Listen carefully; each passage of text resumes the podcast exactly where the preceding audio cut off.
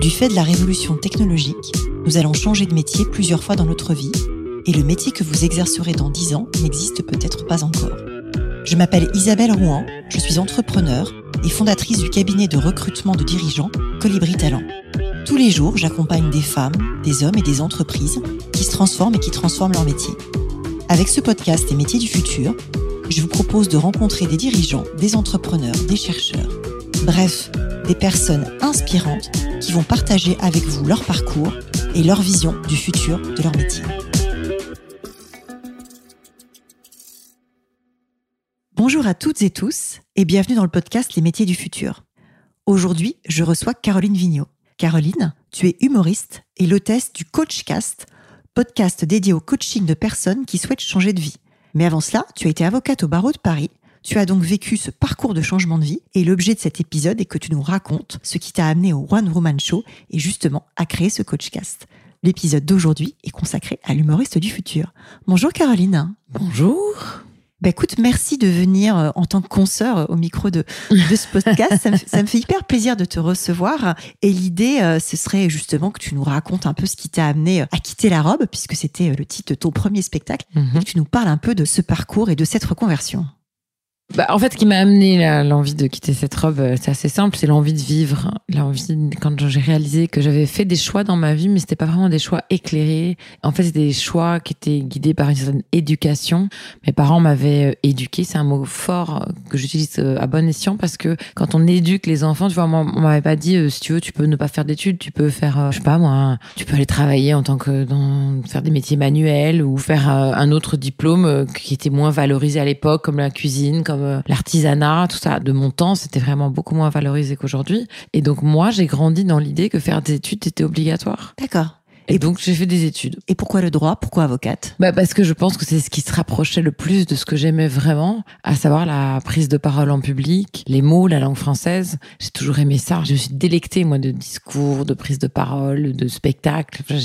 Dans mon petit coin, parce qu'en plus mes parents m'ont pas du tout initié à ça. Voilà, donc j'ai choisi le métier d'avocat parce que depuis que je suis petite, je parle et on me dit tais-toi. Et là, d'un seul coup, c'est un métier où on allait me payer pour parler. Et ça, ça m'a beaucoup plu.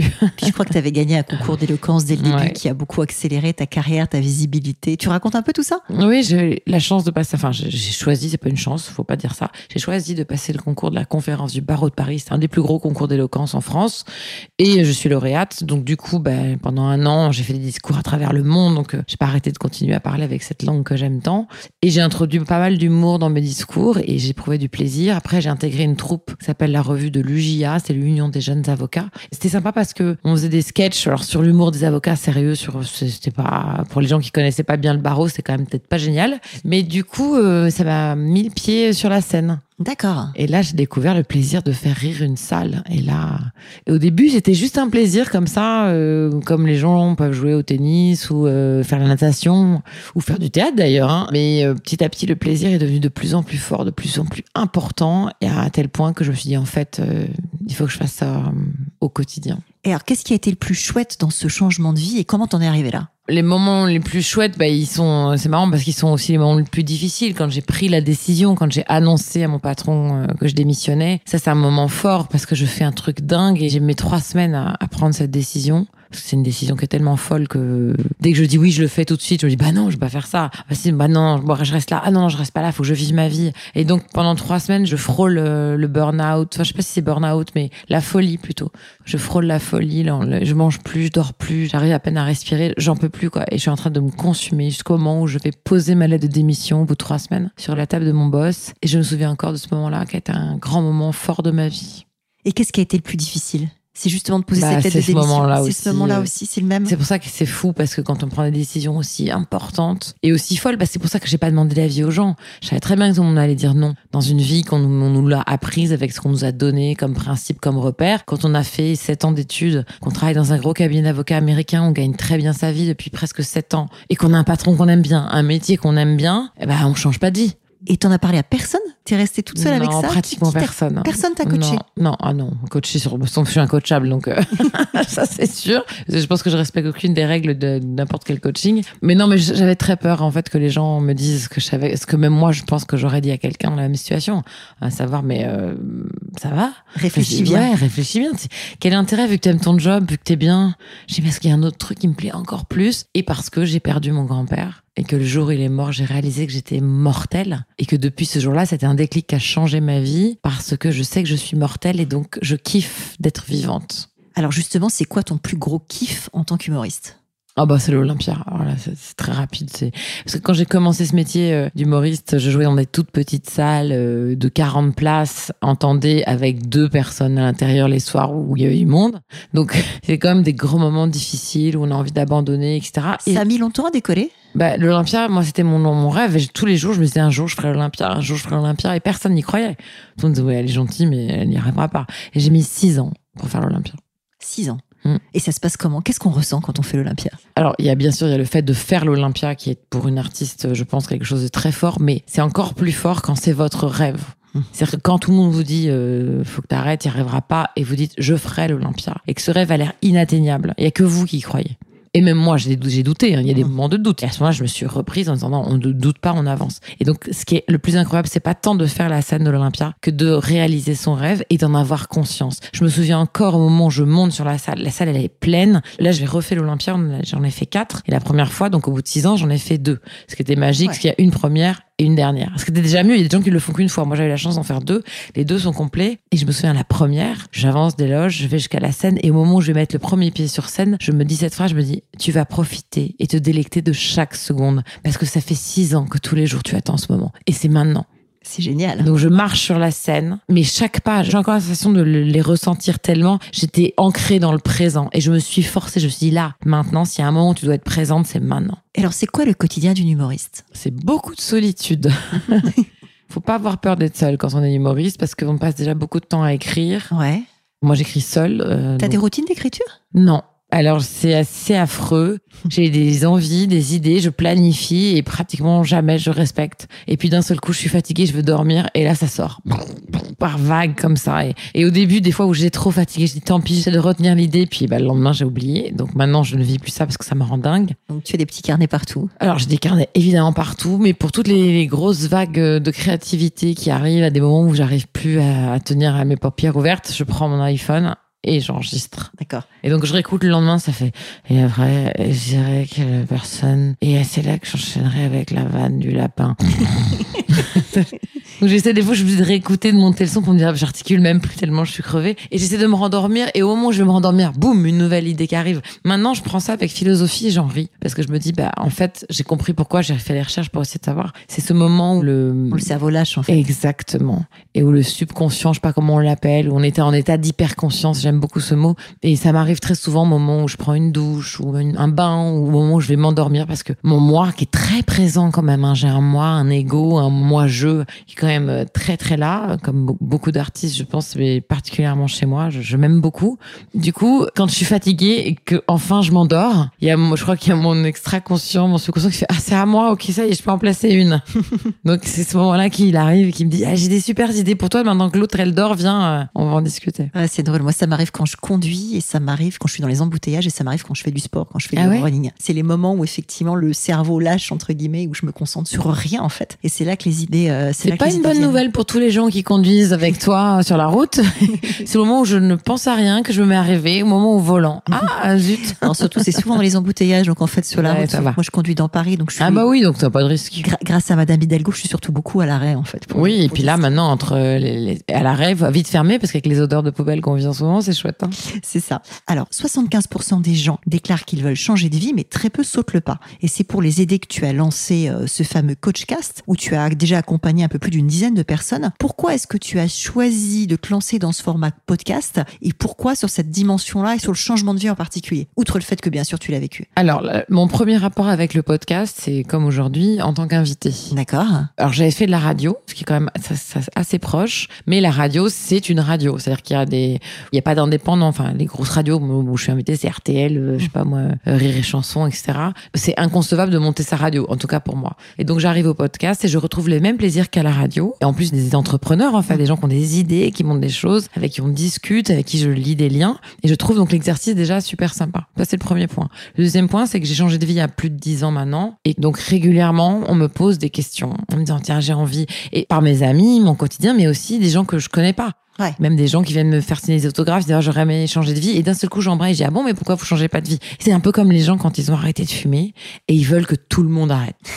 et ben je suis exactement. Bon, D'abord, j'ai arrêté de fumer et j'emmerde tout le monde avec ma cigarette, alors que je suis devenue la fille que je détestais quand je fumais.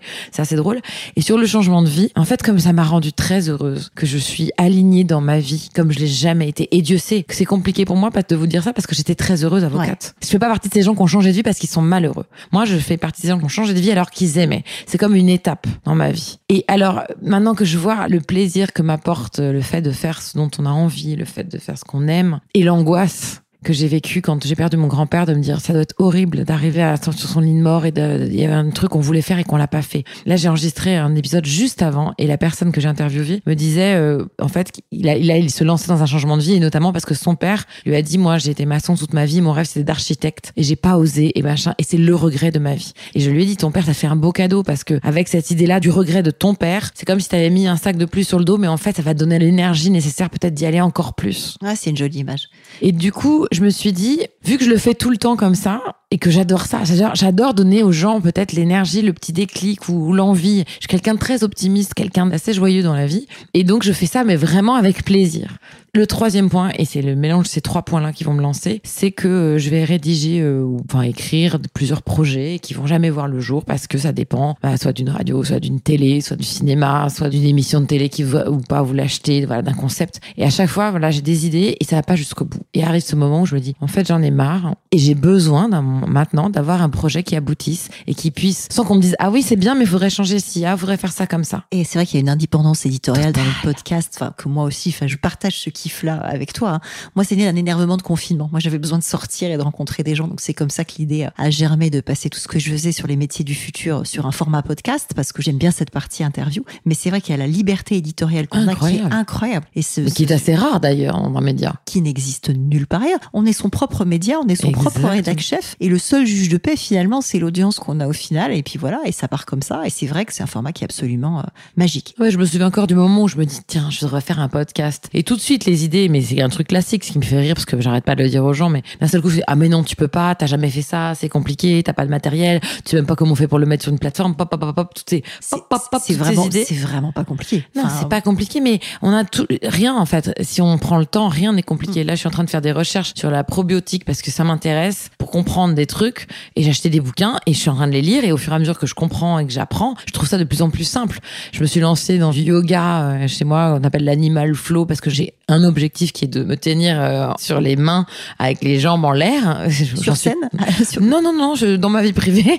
J'aime bien me mettre des objectifs et je me suis dit, ah, j'y arriverai jamais, en plus à l'âge que j'ai, tout ça. Et donc, je suis des tutos, tout ça, et je vois le progrès que je fais et j'éprouve du plaisir, en fait. Donc, quand on a un projet, à chaque étape qu'on passe, à chaque étape, voilà, on éprouve du plaisir. Et donc, si vous avez un projet et que vous vous dites, ah non, mais même le podcast, c'est trop compliqué, etc., hop, hop, hop, on redescend. Tous les pop-up, on les referme. On se dit, avant de dire que c'est trop compliqué, on va commencer par l'étape 1. Vous allez sur votre ordinateur, votre téléphone et vous tapez comment faire un podcast, comment faire euh, telle figure de yoga, comment monter sa boîte, comment. Et tu t'es formé justement pour le podcast Comment t'as fait?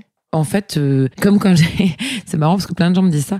Je remonte un peu en arrière, mais ce que c'est important, quand j'ai décidé de, j'ai écrit un premier film, personne n'a voulu. Un deuxième, puis un troisième, et là, Amazon Prime l'a acheté. Il existe, il s'appelle Flashback. Et quand on m'a dit que j'allais le réaliser, j'avais jamais rien réalisé. Et tout, on m'a dit, bah, tu l'as rien fait. Et puis, c'est mon producteur qui m'a dit, si, tu vas le faire parce que tu as les capacités de le faire. Et moi, je dis, mais non, je fais un métier. Il me fait, tu as les capacités de le faire. Et il me dit, moi, en plus, je pense que tu es une grande réalisatrice et je pense que c'est ce qui va me permettre de voir ton film avec ta patte. Alors que si tu donnes ton script à un réalisateur, ce qui est normal, il va mettre sa patte.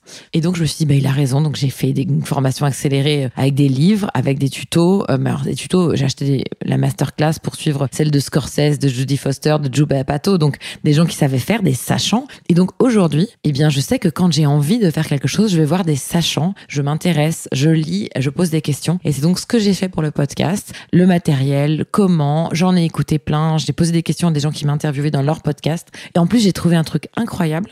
La grande famille du podcast, alors moi j'ai peut-être eu de la chance, j'en sais rien, mais je trouve que c'est quand même un milieu où les gens sont, un, très sympas, deux, ont compris un truc très important, c'est que plus ça marche, plus il y a des auditeurs, plus ça marche pour tout le monde. Tout à fait. Il y a Donc, une confrérie du podcast. Je, je, le confirme au micro de à ce micro. Moi, je me suis lancée il y a deux ans, et euh, d'ailleurs, c'est quelqu'un de cette confrérie qui nous a mis en relation euh, toutes les deux pour qu'on discute et qu'on on échange un retour d'expérience. Il y a pas si longtemps que ça, j'ai souvenir qu'on s'est appelé aux vacances de Noël, tu vois. Mm. Et c'est un truc qui m'a marqué effectivement. Les podcasteurs s'entraident, s'invitent entre eux. J'en ai eu quelques-uns, quelques-unes au micro de ce podcast. Le délicieux Grégory Pouy qui est venu euh, parler de Ping qui lançait avec tout le succès de Vlan derrière et, et, ainsi de suite. Et c'est vrai que c'est chouette parce que ça amène des bonnes ondes. Effectivement, il y a une communauté d'audience et du coup une communauté de. Fin, il n'y a pas de concurrence quand on écoute un podcast. On en écoute plein en fait souvent. Bah, évidemment. Donc quand on tombe dans ce truc-là, et c'est vrai qu'il y a une, un entrain que je trouve génial. Mais c'est comme si les gens qui regardent des films, ils regardent pas un film, ils en regardent plein. Des séries, on en voit plein. Donc au contraire, ça donne envie. On découvre en plus des façons différentes. Voilà, chaque auteur est différent et c'est sa patte et c'est ça qu'on aime écouter. Et moi, franchement, je suis émerveillée par tout ça. Et c'est quoi ton retour d'expérience maintenant au bout de quelques mois de podcast? Du kiff, du kiff, du kiff. Vraiment. D'abord, je suis toujours très étonnée parce que les gens que je reçois me disent euh, qu'ils ont écouté le podcast. Et donc, j'ai déjà un retour en live. Bon, bien sûr, grâce aux réseaux sociaux, on a beaucoup de retours, donc de gens qui me disent ce que ça leur a apporté. Et moi, c'était mon idée. Pourquoi j'ai créé ce podcast? C'est aussi parce que je suis quelqu'un qui croit aux énergies. Bon, voilà, il faut que vous soyez un peu open-minded avec ce que je vais dire. Et je suis sûre de ce que je vais vous dire. Quand vous balancez de l'énergie positive autour de vous, on récupère du positif et vous êtes heureux. Je vous donne un exemple très simple. Quand euh, je reçois de la haine sur Twitter par des gens qui m'écrivent Ouais, t'es pas drôle, et t'es nul, et t'es moche, et vieille, et tout. Et, et ça sort là, la haine comme ça, la violence verbale. Et moi, je réponds souvent à ces gens-là. Je dis, quand j'ai le temps, je leur dis Écoute, tu sais ce que tu vas faire là, les cinq minutes que tu viens de perdre à m'expliquer à moi que tu ne m'aimes pas. Et en plus, moi, je m'en moque, tu vois, ça me fait de la peine pour toi. Mais on va faire un exercice. Tu vas prendre les mêmes cinq minutes et tu vas aller dire à quelqu'un que tu l'aimes et tu vas voir. Ce qui va être génial, c'est que ça va te changer toi. Je parle pas de moi, moi ça changera rien à ma vie. Moi je lis même plus ta violence et, aujourd'hui je suis tellement carapacée que ça me plus. En revanche toi, au lieu d'être comme ça dans ta haine, dans ta violence qui t'amène d'autres haines, d'autres violences, d'autres envies, de machin, d'autres rages, si tu prends le même temps, il va dire à quelqu'un, en fait je veux dire, moi j'aime bien ce que vous faites, et eh ben ça va t'apporter de l'amitié, de la générosité, du plaisir et ça va changer ta vie. Et j'en suis persuadée. Alors c'est une super leçon et effectivement je trouve que c'est un bon moyen de passer un message euh, sur les réseaux sociaux qui est pas inutile de nos jours. Alors le podcast s'appelle Les métiers du futur et je pense que tu me vois venir. L'idée c'est que tu me racontes un peu avec ton retour d'expérience du coach cast ce que toi tu vois comme métier tendance émerger. Les gens ils ont envie de faire quoi? Parce que j'ai écouté les épisodes, il y en a un certain nombre qui veulent devenir humoristes ce qui n'est pas un hasard. C'est que forcément, ils vont voir la, dame qui a fait ce chemin-là. Mais au-delà de ça, qu'est-ce que toi tu vois comme tendance, comme nouveau métier euh, Qu'est-ce que tu sens dans l'air du temps? Alors, c'est pas un échantillon quantitatif représentatif, mais je pense que tu sens et tu peux détecter des choses. Est-ce que tu peux nous partager ce retour d'expérience? Ce que je trouve assez joli, c'est que les gens, en fait, recherchent des métiers qui leur conviennent vraiment. D'accord. C'est-à-dire que c'est comme si enfin l'être humain se prenait en, en main en disant qui je suis, qu'est-ce que j'ai envie de faire? Parce que le métier passion en fait. Ouais, le métier passion, le métier qui va te rendre heureux et fini le métier euh, parce que t'es pas, enfin fini. Non, ces gens sont encore dans ce truc-là. C'est-à-dire que pour beaucoup, ils m'expliquent pourquoi ils sont, parce que c'est une des questions, c'est pourquoi t'es devenu, euh, bah, je sais pas moi, aujourd'hui j'avais un clerc de notaire. J'ai pourquoi t'es devenu clerc de notaire? Et donc ils me racontaient des rencontres, le hasard et puis surtout quelqu'un qui lui a dit qu'il pourrait pas faire ci ou qu'il pourrait pas faire ça. Et c'est fou le pouvoir qu'on donne aux gens de diriger notre vie. Quand quelqu'un vous dit tu veux pas faire ça, si vous l'écoutez, si vous l'avez donné à lui le pouvoir de ce que vous allez pouvoir faire, c'est complètement dingue. Mais on est conditionné. Et ce dont j'ai l'impression aujourd'hui, c'est qu'avec euh, bah, notamment les podcasts, notamment la liberté que les gens prennent pour dire attendez moi je suis heureux, je vais vous expliquer comment. Et si on écoute que des gens qui sont heureux, on se dit mais en fait, moi aussi, j'ai envie d'être heureux. Et en plus, ce qui est bien, c'est que ces gens-là vont peut-être, je pense, faire du bien à leurs enfants. C'est-à-dire que moi, ma façon d'éduquer mes enfants quand, sur leur métier futur, c'est que je leur dis, vous allez pouvoir faire ce que vous voulez. Ça, c'est un très joli message. Ils ont quel âge tes enfants, si c'est pas indiscret? Non, ils sont en préadolescence. D'accord. Et primaire. D'accord, donc ils ont encore un peu de temps avant de faire les choix d'études. Bah, Donc, euh, je sais pas parce que parce que on s'oriente quand même très très vite. Et moi, j'explique quand mon fils me dit j'aime pas l'école, je lui dis bah si tu veux arrêter l'école, tu pourras l'arrêter à 16 ans. Je sais je pousserai pas mes fils à passer le bac absolument comme cet exercice qui est nécessaire et en fait qui sert à je sais pas, il y a des gens ça va les choquer mais mais moi j'ai la sensation que si vous avez une sensation que vous êtes fait ou que vous avez envie, vous êtes attiré par quelque chose, on s'en fout des diplômes en fait. C'est un rite de passage. Je sais pas si on s'en fout. Je pense qu'on peut tout à fait faire sans. Après, ça peut aussi être moins simple. Tu vois, j'ai eu le cas sur un recrutement. Je sais pas si la personne se reconnaîtra. Je vais pas la nommer, mais une candidate absolument formidable pour un. Moi, je fais que du recrutement de dirigeants. Et cette candidate, elle avait pas de diplôme. Elle était pas bachelière parce que euh, bah, l'année où elle devait passer le bac, elle a eu des soucis de santé. Et puis, du coup, euh, l'année suivante, elle est partie travailler directement. Elle a fait toute sa carrière dans le monde des médias sans diplôme. Et quand on est arrivé à ce recrutement-là, il y a un moment où moi, j'ai utilisé toute ma force de conviction auprès du client en disant, écoutez, c'est pas grave, on y va comme ça. Elle a les 20 ans d'expérience qui vont bien dans le secteur. Maintenant, ça Mais quel âge avait ce client? Question. En fait, ce client, qui se reconnaîtra peut-être aussi, lui-même enseignait et intervenait à Sciences Po, dont il est ancien élève, mais dont il n'avait jamais eu le diplôme. Et c'est ce que je me suis permis de lui dire. Je lui ai dit, tu- ne peux pas te dire que ça risque d'être un chouïa compliqué alors que toi-même tu interviens à Sciences Po, dont tu, une chance. dont tu n'es pas diplômé. Donc fais-moi que- confiance, on y va comme ça et on va défendre le dossier comme ça auprès de l'actionnaire. Et on l'a défendu comme ça auprès de l'actionnaire et tout le monde est très content. Et cette personne-là, aujourd'hui, a fait le choix de se reformer à HEC et fait un MBA à HEC alors qu'elle n'a pas le bac. Donc tout est Ah oui. possible. Et ce que je veux dire, c'est que pour mes parents, c'était indispensable d'avoir le diplôme, le bon diplôme. Ça rassure. Voilà, ça rassure et puis surtout c'est une question d'éducation. Moi, si j'avais dit à mon père je veux être pâtissière, mais ça aurait été un scandale familial. Aujourd'hui, grâce aux émissions, grâce au fait du bien-être, etc., on a remis au goût du jour où euh, des métiers qui étaient oubliés ou qui étaient mal notés, je sais pas pourquoi, alors que c'est des métiers essentiels, des métiers passion. Donc moi, j'ai l'impression qu'aujourd'hui de faire de la finance et de se lancer euh, là-dedans, euh, c'est pas forcément la panacée qu'on se rend compte que bah il y a plein d'autres métiers. Et puis il y a aussi le retour vers la nature, il y a aussi moi j'ai ressenti ça des gens qui ont vraiment envie de faire des métiers manuels. Moi quand j'étais plus jeune, ça va peut-être choquer les gens mais quand j'étais plus jeune, ceux qui faisaient des métiers manuels, c'est ceux qui avaient des mauvaises notes. Si t'étais une bonne élève, comme moi je l'étais parce que moi j'étais première de la classe évidemment, et ben la question c'était est-ce que j'allais faire médecine ou droit ou euh, maths sup maths spé? Mais jamais je serais partie en CAP euh, pâtisserie alors Ce que j'avais euh, vrai 19 de moyenne. Ce qui est moins vrai aujourd'hui avec voilà. l'apprentissage, ce qui veut dire que les mentalités changent. C'est long parce que ça a pris, je pense, Une gé- génération. Ça a pris une génération. Je ne vais pas te demander de discloser ton âge, mais je pense Oh à aucun problème, j'ai 48 ans. D'accord. Écoute, je vais en avoir 47. Donc on joue dans la même. On, on joue Voilà, dans- on est on dans la même catégorie. On, on joue dans la même team et je trouve que ça bouge maintenant, mais ça a pris 30 ans et ce sera encore long. Le monde anglo-saxon fonctionne pas du tout comme ça parce qu'il fonctionne non pas sur un effet cliqué du premier diplôme, mais beaucoup plus à la compétence et au parcours. Et euh, les métiers sont perçus comme un portefeuille de compétences et du coup les mobilités sont beaucoup plus faciles, plus souples et les parcours sont moins académiques, on va dire. Et là, il y a encore des changements de mentalité à faire et euh, c'est ce qu'on s'emploie à faire à l'Observatoire des métiers du futur. Et je pense que c'est ce que tu fais aussi avec ton coach CAS d'une autre manière. Et un truc que je dis souvent, c'est parce que je rebondis là-dessus, parce que dans mon coach casque, avec des gens qui ont peur de l'échec, qui disent oui, mais vous, c'est facile, vous avez réussi, moi, si je change et que j'ai un échec. Et dans le milieu anglo-saxon, on valorise beaucoup plus l'échec. Complètement. Alors que nous, en France, si t'as un échec, c'est dramatique. Et moi, j'arrête pas d'expliquer aux gens, mais un échec, c'est souvent la base d'une réussite. Non mais tout à fait. Et tu vois, c'est une question que dans les boîtes américaines, on te pose dans les entretiens, dans les process de recrutement. C'est quoi votre échec le plus important et qu'est-ce que vous en avez retiré? Et voilà. Et c'est vrai que quand on pose cette question-là dans des entretiens, euh, J'ai jamais eu d'échec, je suis la meilleure. Ok, suivant. mais, mais, c'est- mais c'est un vrai truc. J'avais un patron comme ça dans une boîte américaine, euh, parcours parfait, euh, énarque, etc. Enfin, et effectivement, quand il avait eu la question, ça l'avait laissé sec parce que toute sa vie, je, il- Faut pas d'échec, faut pas d'échec. Il faut pas d'échec. Et il a eu le job et il disait ça a été le premier moment où je me suis dit que cette boîte avait une culture très différente que ce dans quoi j'avais été élevée. Je trouvais que c'était un retour d'expérience intéressant à Mais partager. l'échec, c'est merveilleux. Combien de fois vous l'avez vécu Des gens, vous croisez, ils viennent de se faire virer. Prenons l'exemple. C'est affreux, j'ai perdu mon job, ma vie est dépression, etc. Vous croisez cette personne trois ans plus tard et qui va vous dire le plus beau jour de ma vie, c'est le jour où j'ai été viré. Parce qu'après ma petite dépression qui a duré 15 jours, eh ben je me suis bougé, du coup j'ai monté ma boîte, du coup machin, du coup aujourd'hui j'en suis là. Donc j'arrête pas de le dire, mais il n'y a pas de mauvais choix et de bons choix. C'est deux choix différents. Et ce qui est dingue, j'en ai parlé dans un, de mes épisodes, mais ce qui est dingue, c'est que les gens posent pour acquis que si je reste dans ma vie d'aujourd'hui et que je ne bouge pas, et que je vais pas vers le métier qui m'attire, vers l'envie de changer, eh ben je prends pas de risque, donc je sécure.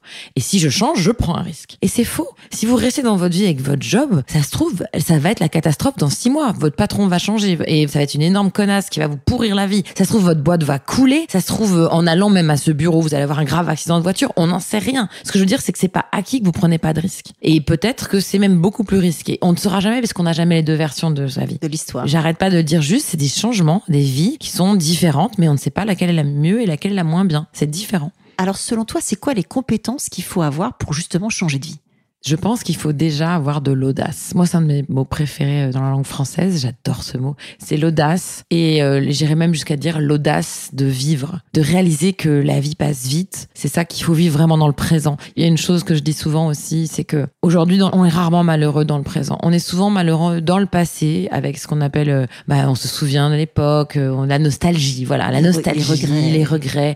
Et ce qui est dingue avec la nostalgie, c'est que vous vous souvenez d'une époque en disant, c'était merveilleux quand j'avais 15 ans, j'avais pas de soucis, j'étais heureuse, j'étais ceci. Mais quand vous aviez 15 ans, vous, vous étiez pas heureux. Vous pensiez peut-être à l'époque d'avant ou l'époque, alors là, du futur, vous rêvez d'être plus grand. C'est-à-dire que souvent les gens vivent soit dans le futur avec la peur de ce qui va arriver ou l'envie de ce qui va arriver, soit dans le passé avec la nostalgie, mais dans le présent, en fait, ils sont pas heureux. Et ils vont aimer une période a posteriori ou a priori, mais pas en la vivant. Oui, en fait, ils, réécrivent l'histoire en gardant que les Complètement. Enfin, c'est humain, le cerveau fait mais comme ça. Qui est-ce qui pilote le cerveau, c'est nous. Donc on va lui dire, tu te calmes Jean-Jacques, moi j'appelais mon cerveau Jean-Jacques, tu te calmes Jean-Jacques, et on va vivre maintenant. Et maintenant on va kiffer, quel que soit le moment. Il y a des moments difficiles, attention je suis pas chez Oui Oui, hein. j'ai des moments très difficiles en ce moment, comme euh, j'en ai vécu un il y a pas plus tard qu'il y a deux jours. Il a fallu une journée pour que je m'en remette, donc je me suis accordé une journée de down avec la boule au ventre, l'envie de pleurer, tout ça. Voilà, une journée, je me suis dit ok. Et au bout d'une journée, je fais maintenant Jean-Jacques, on y va, on reprend, et on va tirer quelque chose de positif de cette expérience. Et ça m'a pris du temps, mais j'ai trouvé un truc positif et je me suis accrochée à cette chose. Trois jours plus tard, j'arrive à presque à me dire que c'est une bonne chose qui me soit arrivée. Je ne sais pas encore, hein, mais j'arrive à trouver voilà du positif. Mais ça, c'est une décision qu'on fait pour sa vie, cette façon dont on va la vivre. Et on peut pas prendre cette décision au moment où on est sur son lit de mort. C'est trop tard. Ouais, donc il y a aussi beaucoup de volonté. Il y a une façon aussi, je pense, de se parler à soi-même. J'adore l'anecdote du cerveau qui s'appelle Jean-Jacques. Je trouve ça absolument génial. Ah, je lui parle tout le temps. Donc, donc j'ai invité Caroline Vignot et Jean-Jacques. Oh, il n'y a, pas, y a pas que Jean-Jacques, il y a aussi Janine. Enfin, on est nombreux. Il y a du monde dans ta tête, j'ai oh, l'impression. Oh là là. on te passera la chemise avec les manches très très longues qui s'attachent dans le dos à l'issue de cet épisode. J'ai fait rire une humoriste, ça va. Ah, mais non, mais c'est clair qu'au Moyen-Âge, je peux vous dire, j'aurais été brûlée, mais très très vite, moi. ça, c'est sûr. Donc, la première compétence, en tout cas la première qualité, c'est l'audace. Est-ce qu'il y en a d'autres? Bah, le courage, parce que c'est pas facile. Il y a des moments très durs. Il faut avoir du courage. Et c'est pour ça que je l'ai encore dit tout à l'heure à la personne qui a décidé à la fin du coach cast de se lancer. Il veut devenir quoi, ton clerc de notaire? Lui, il pense que c'est pas possible. Pour vous dire, les gens se mettent des trucs dans la tête. Il veut devenir avocat. D'accord. Donc je lui dis, t'as quand même des bases et tout. Et c'est vrai que c'est pas le même diplôme. C'est vrai que pour les gens, c'est bah, c'est pareil. Non, c'est-à-dire qu'il faut qu'il abandonne son job pendant quatre ans reprendre des études mm. pour avoir le diplôme d'avocat. Donc c'est quatre ans où il doit retourner à la fac. Et mais, euh, je connais quelqu'un qui l'a fait à 35 ans. Ouais, on peut le faire n'importe quel an. Mm. Et ça, c'est un truc très important. qui est très heureuse comme avocate aujourd'hui et qui est une grande avocate et qui avait commencé des études de droit qu'elle a dû abandonner pour des raisons financières euh, et se mettre à bosser tout de suite. Et euh, elle est repartie dans des études de droit beaucoup plus tard. Et j'ai beaucoup d'admiration pour ce type de parcours. Faudra mettre les deux en contact pour qu'ils voient que c'est possible. Non mais il est très convaincu. En plus, avec l'histoire de son père, c'était assez joli. Mais je lui ai dit, il va falloir que tu sois fier de toi à chaque étape. Mm. Parce que tu as le courage. Il a essayé hein, de trouver un mi-temps avec son boss. Son boss n'a pas voulu. Euh, et je lui ai dit, bon, après, c'est pas la seule étude notariale. Essaye de trouver ailleurs. Parce qu'il était parti pour faire un job d'étudiant. Je lui ai dit, attends, avant de partir sur le job d'étudiant, essaye de voir. Et je lui ai dit, tu vas avoir le courage de le faire. Il va falloir que tu sois fier de toi. Et en plus, tu vas utiliser ça comme un moteur. Parce que à chaque fois que tu vas t'asseoir sur ces bancs de la fac, les étudiants qui sont là après le bac, euh, ils se rendent pas compte. Toi, tu sais ce que ça te coûte. Mais tu sais aussi donc le plaisir, la peur, tu vas l'utiliser comme moteur. La peur est un magnifique moteur si elle vous écrase pas. La joie d'être là, donc ça aussi c'est un moteur, donc tu vas utiliser. Et il faut que tu utilises la fierté, parce qu'on oublie souvent de se dire bravo meuf. C'est meuf, c'est moi aussi. C'est un truc que je fais régulièrement. J'avais lu ça, je sais plus où. Je me parle dans le miroir et je me dis hey bravo ou alors là t'as déconné ou le matin des fois quand je suis de bonne humeur, je me dis bonjour. Je dis la journée va être difficile, mais tu vas y arriver. Il faut s'encourager, il faut se dire qu'on s'aime. Il y a un test que je peux vous donner qui est assez étonnant. Allez demander à n'importe quelle personne Tiens, dis-moi euh, dix choses euh, que tu préfères dans ta vie, qui sont les choses les plus importantes, les choses que tu aimes les plus. Et vous allez entendre bah, mes proches, ma famille, mon job, euh, ma voiture, ma moto, et au bout de dix, il n'y a aucun qui va vous dire moi. Moi, je m'adore, moi, je me kiffe. Et à chaque fois, je dis, OK, et toi, tu voulais te mettre en quelle position, en fait? À quel moment tu vas penser que tu t'aimes? Et on n'apprend pas à s'aimer. On n'apprend pas à dire que parce qu'il y a une espèce de, on nous apprend qu'il faut être humble, qu'il faut pas être arrogant, qu'il faut pas être ceci, mais c'est pas de l'arrogance, c'est pas ça. C'est comme euh, ne pas être carriériste. Mais pourquoi ne pas être carriériste si la carrière c'est important pour vous? Bah soyez carriériste. Aimez-vous. Et si vous vous aimez pas, dites-vous pourquoi est-ce que je m'aime pas? Qu'est-ce que je pourrais corriger chez moi pour m'aimer en fait? Qu'est-ce que je pourrais me pardonner? Je suis pas parfaite. Ouais, je suis pas parfaite. J'ai pas le cul que je vois dans les magazines féminins. Combien de femmes sont complexées par leur corps? Alors on a le body positif qui est en train d'arriver, mais ça part de loin, quoi. Moi, la première. Hein. Les gens ne comprennent pas et j'ai du mal à le dire parce que ça paraît tellement ridicule que j'ai du mal à le dire. Mais quand j'avais 20 ans et, Dieu sait que j'étais jolie objectivement dans les critères de beauté euh, occidentaux, j'étais tellement complexée que j'allais me baigner avec un paréo. Ah ouais. Eh, parce que j'avais des petits seins et selon moi des grosses fesses à une époque où j'avais l'impression que les, les il fallait, avoir, des petites fesses et des gros seins. J'ai mis des Wonder Bra pendant des années, ça m'enserrait, ça me faisait mal et j'osais pas les enlever quand je couchais avec un garçon, je me dis va se rendre compte que j'ai pas de poitrine, ça va être affreux. Donc j'étais complexée même pour arriver à coucher avec un mec, ça me créait des trucs enfin et puis bah avec l'âge, je pense que j'ai appris à m'aimer, l'âge ça aide hein. et aujourd'hui je me sens mais tellement mieux dans ma peau alors que ça devrait être l'inverse. Je vieillis, j'arrive à 48 ans, ce moment que les femmes de presque non, c'est pas redoute parce qu'on ne le savait pas. Hein. Moi, j'avais pas compris. Vous savez, on la peau qui commence à faire. Elle tombe un peu au niveau des genoux, un petit peu au niveau des bras. Je fais oh bah bah tant pis. Bah c'est pas grave. L'avantage c'est que si elle commence à tomber, ça veut dire que j'ai atteint l'âge où elle commence à tomber. Alors qu'il y a plein de gens qui meurent avant. Oui, même ça, j'arrive à trouver du positif et de me dire que chaque ride que j'ai, bah c'est le fait de se marier. Après, je dis pas que je, je mets pas de maquillage, que j'essaye pas de pas trop sourire parfois pour les photos pour pas que ça se voit. On a encore des trucs. Je suis pas, je suis loin d'être parfaite, hein, mais mais apprenez à vous aimer et la vie, elle va mieux quand on s'aime. Alors, tu es humoriste, podcasteuse, tu produis aussi tes podcasts, tes réalisatrices. Comment est-ce que tu t'organises dans tout ça? C'est un merdier son nom. oh là là. En fait, je suis une organisation désorganisée. Bon, il se trouve qu'aujourd'hui, j'ai monté une boîte de production. Donc, tu un modèle économique j'ai un modèle économique, oui. Alors j'ai une SASU, donc je suis comme, on en a pas parlé, mais vous, parlez quand même avec la présidente directrice générale, donc d'une SASU qui est une société, euh, donc, euh, donc vous vous par action simplifiée unipersonnelle, qui veut donc dire que je suis toute seule. Et donc j'ai embauché quelqu'un, euh, une collaboratrice, qui m'aide à tenir mon agenda, tout ça, parce que je suis un peu bordélique, on peut le dire. Et elle, le sait ce qu'elle est juste à côté. Elle, le regarde, elle rigole. Hein. Voilà. elle, est, elle est là. Elle s'appelle Laura. On va la saluer du coup. Salut Laura. Salut Laura. Donc voilà, vous aurez tous les dessous de ce podcast. Est-ce que tu as un conseil à partager à un jeune ou une jeune qui veut se lancer sur le marché du travail? Fonce. N'aie pas peur. Moi, je pense que c'est ça. C'est n'aie pas peur. Et ose ose, ose. Ne te mets pas de barrière jeune parce que moi j'aime beaucoup écouter les micro-trottoirs, etc. des personnes âgées. Je suis allée lire beaucoup de choses sur ce que disaient les personnes mourantes mm. pour voir, parce qu'ils ont un savoir en disant voilà, et on leur demande souvent quel est votre regret. Et tout le monde dit ah si, j'aurais aimé avoir le savoir que j'ai aujourd'hui à 20 ans, j'aurais osé faire plus. J'aurais moins eu peur, j'aurais osé aller voir cette fille, j'aurais osé aller voir ce patron. J'en parlais avec euh, une autre fille d'un podcast d'hier. Elle, elle a pas le diplôme et elle ose pas. Et je lui dis ben va convaincre les gens que sans diplôme tu vaux quelque chose. Donc frappe aux portes. Et si on te dit que c'est pas l'heure, qu'il faut pas rendez-vous, bah reviens un jour, deux jours, trois jours. De toute façon, t'as du temps. Donc utilise ce temps et va convaincre les gens. Fais des choses qu'on te dit sans ça se fait pas. Ça se fait pas. Faut prendre rendez-vous, faire ci. Non, osez, bousculer, bouger. Vous êtes jeune, vous avez plein d'énergie, vous avez du temps. Et comme ça, vous n'aurez pas de regrets. Le pire, je pense que c'est les regrets. Et quel conseil tu donnerais à quelqu'un qui est en reconversion? Les mêmes, quelqu'un qui est en reconversion, ne doute pas, ne doute pas, voilà. C'est même mieux que ne doute pas de plan B.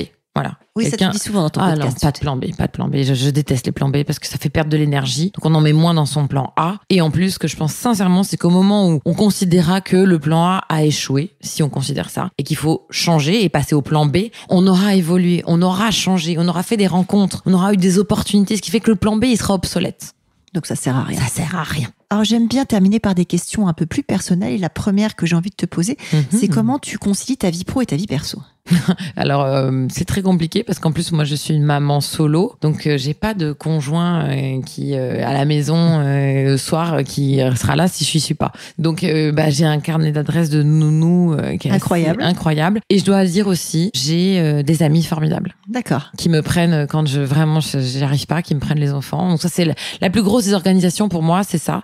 C'est comment gérer ma tournée et que mes enfants en subissent le moins et donc faire en sorte que eux soient toujours bien avec quelqu'un qui va les nourrir, mais plus que ça, qui va, bien, qui va bien s'occuper d'eux. Est-ce que tu peux nous décrire ta journée type si tu en as une? J'ai aucune journée type. Je suis pas surprise de la réponse. Et c'est quelque chose que je voulais. Je déteste les journées type. C'est pour vous dire, c'est quand je me couche le soir, ma routine, les gens qui parlent de maquillage, de yoga, de moi, j'ouvre mon agenda et je dis, bon, demain, c'est quoi ma journée de demain? Et je n'ai pas de vision à plus. Ou alors, sauf quand j'organise des trucs, etc. Je sais, même j'ai vraiment la vision de demain. T'as je quand même regarde. tes dates de tournée en tête, non? Ou Bah non, elles sont pas en tête, elles sont dans l'agenda, mais je les ai pas. Et quand on me dit vous jouez où?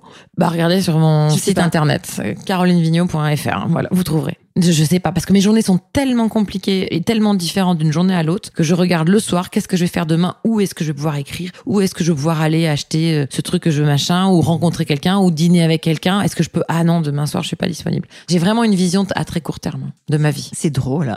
Mais parce que Euh. comme ça je suis dans le présent. Qu'est-ce qui te fait euh, lever le matin? Une grue. ah non, mais moi, je suis mode marmotte ou euh, je dis loutre et la chambre me dit mais non, c'est les marmottes, mais je sais pas pourquoi j'aime bien le mot loutre. Moi, j'adore dormir le matin. J'adore ça. Je, je suis capable d'emmener mes enfants à l'école et, et de regarder mon planning, me dire j'ai une demi-heure. Allez, hop, je me recouche. Même une demi-heure. J'adore ça. Alors, en revanche, je déteste aller me coucher. Et alors, qu'est-ce qui te tient éveillé la nuit? L'énergie, la. Jean-Jacques Jean-Jacques, à Jean-Jacques, il veut jamais se coucher. C'est-à-dire qu'à partir de 18, 18h30, ça commence. Ça commence à swinguer, je commence à me sentir bien. Moi, je suis un oiseau de nuit, mais même pas forcément pour sortir. J'adore sortir, mais même chez moi, des fois, je me couche à 4 heures du matin, je fais rien de précis. Mais je déteste, je, je sais pas, c'est comme si c'était la fin de la journée. En plus, je me dis toujours, on sait jamais si on va se réveiller. Donc, c'est comme si je prolongeais la vie avec le dire, bah, tant que je me suis pas endormie, de toute façon, euh, On est bien. On est bien. Je fais des trucs. J'adore faire du yoga euh, très tard le soir, vers 1h, 2h du matin. Voilà, j'ai une vie un peu étonnante. En tout cas, un peu en décalage, mais c'est drôle. Totalement en décalage. Et alors, ce qui me recale, c'est mes enfants. Oui. Parce que la semaine où j'ai pas mes enfants, c'est du grand n'importe quoi. La semaine où j'ai mes enfants, je sais que le réveil va sonner. Ouais, et que du coup, t'as quand même une Et qu'à obligation 7 heures, et que j'ai pas le choix. Parce que je peux pas dire, oh, je les emmène pas, c'est pas grave. non, ça ne marchera pas. De quel succès es-tu le plus fier? L'Olympia?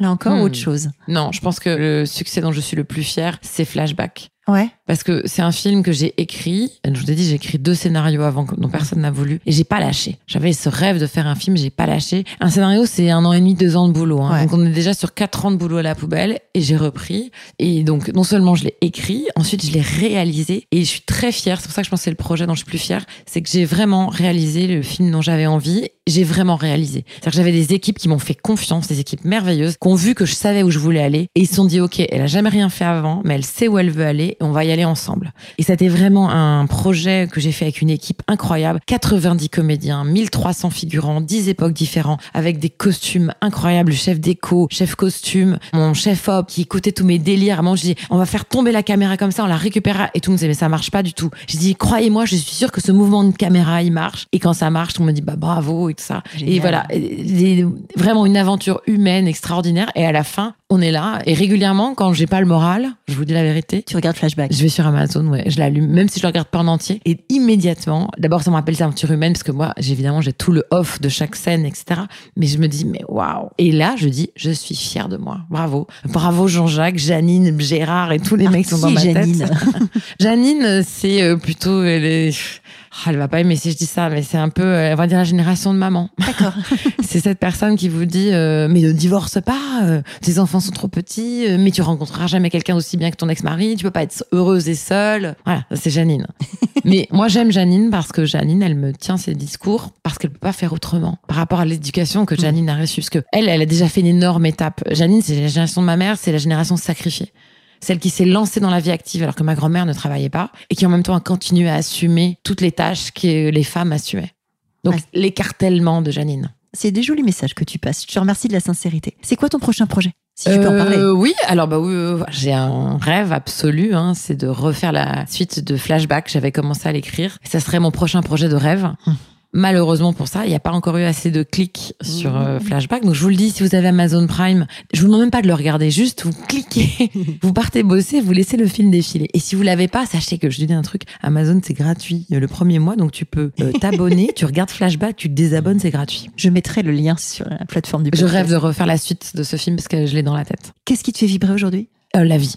La vie. Ah ouais, la vie, les rencontres euh, et l'alignement des planètes. C'est que plus je suis heureuse et plus je m'accorde d'être heureuse et d'avoir envie de gérer les drames en leur donnant pas plus d'importance qu'ils doivent en avoir. Et on en aura plein. hein. J'ai perdu des gens, euh, j'ai du mal à vivre sans. euh, J'ai euh, des difficultés pour plein de trucs. Mais j'arrive à me dire de toute façon, ça va s'arrêter. Et en plus, à 48 ans, Janine, tu es à la moitié de ta vie. Et là, c'est le meilleur des cas. Mm. 48 x 2, c'est le meilleur des cas. hein. Donc, a priori, j'ai dépassé même la moitié de ma vie. Donc euh, là, je me dis, bah, vas-y, fonce, c'est maintenant, quoi. Est-ce que tu as euh, un livre, un contenu, un podcast, un film à conseiller à ceux qui s'intéressent au futur du travail? En dehors de Flashback, on est bien d'accord. Mais on peut Du redire futur du travail? Ouais, parce que le podcast s'appelle Les métiers du futur. Ouais. Quel contenu tu aurais envie de conseiller? Vous allez tous regarder Flashback. Mais, mais Non, non, mais euh, ce que j'aime vraiment, c'est Confucius. Moi, je, Ouais. J'ai du mal avec la philosophie, etc. Mais lui, il est tellement clair, il est tellement euh, limpide, il m'a tellement aidé, notamment sur l'idée de travailler que euh, le fait que quand on a un métier qu'on aime, on va plus jamais travailler, Ouais. ou que le, le but c'est pas le haut de la montagne, mais c'est le fait de grimper jusqu'à la montagne, le chemin pour y arriver. Voilà, c'est des mantras que j'ai et que j'utilise vraiment au quotidien, et donc je lis beaucoup Confucius. Donc si j'avais un conseil à donner aux gens qui n'ont jamais ouvert un livre, ce serait celui-là. Et si nos auditeurs et auditrices veulent te contacter, quel est le meilleur canal? Oh bah, les canaux euh, de classiques, euh, tout ce qui est euh, Instagram, mon site internet, il y a une touche contact. D'accord. Eh ben, Voilà. c'est super. Merci beaucoup, Caroline. Avec plaisir. Merci d'avoir écouté cet épisode des métiers du futur jusqu'au bout. Si vous avez aimé cette discussion, je vous encourage à noter le podcast sur vos différentes plateformes d'écoute et à le commenter, en particulier sur Apple Podcast. Cela nous aide grandement à progresser en termes d'audience. N'hésitez pas à me faire part de vos commentaires ou à me suggérer de nouveaux invités en me contactant par mail ou via LinkedIn. Prenez soin de vous et à très bientôt.